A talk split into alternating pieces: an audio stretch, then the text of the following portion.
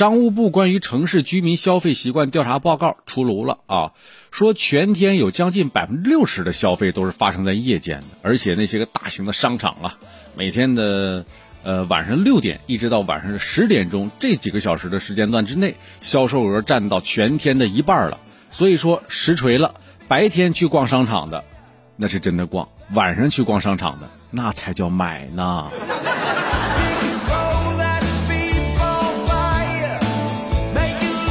这个时候啊，咱就不得不提到四个字儿啊，叫夜间经济。夜间经济是指从当天下午的六点到次日早上的六点钟发生的经济文化活动，被称作为夜间经济啊。为了大力支持夜间经济的发展，呃，近日呢，这个北京市商务局啊，印发了一个促进夜间经济的一个措施，啊，策划了一些电影啊、读书啊一些主题鲜明的夜京城的文化休闲活动。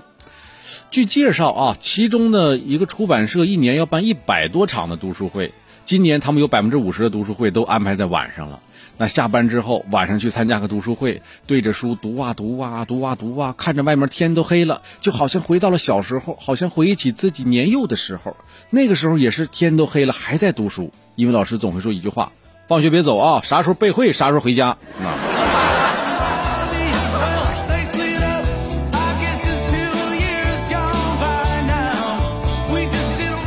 北京这边是读书，上海呢，从一七年就开了多家二十四小时的这个健身房啊，健身对身体有好处，这个不用多说了啊。系统一直在建盟搞健身，搞了，哎呀，都有三十来年了啊。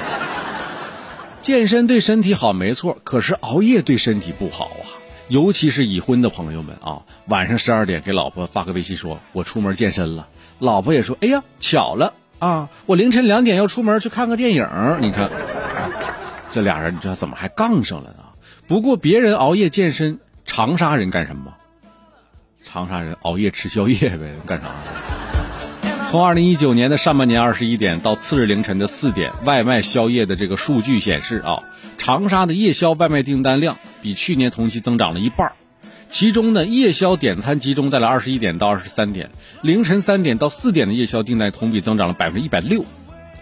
北京的朋友每天看几页书充实自己，我们长沙的朋友每天晚上吃宵夜来充实自己。所以说，身体和灵魂总有一个你得在路上啊。为我送餐的外卖小哥也是永远在路上啊。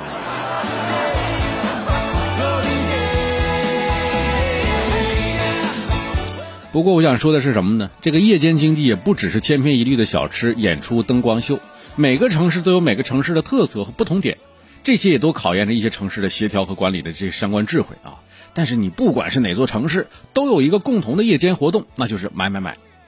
最近阿里巴巴也发布了阿里巴巴夜经济的一个报告，这个报告就说了，说夜间淘宝网站呢占到全天消费比例超过百分之三十六，晚上九点之后的一个小时，就九到十点钟，成为了全天当中下单量最高的一个时段。晚上下单就像是对自己的一种，我个人感觉啊，就像是对自己的一种犒劳。今天开会开了一天了，哎，我得买个包包。今天加班了啊，我得买一箱零食啊啊！买了这么多都没钱了，都没钱了，还不对自己好一点吗？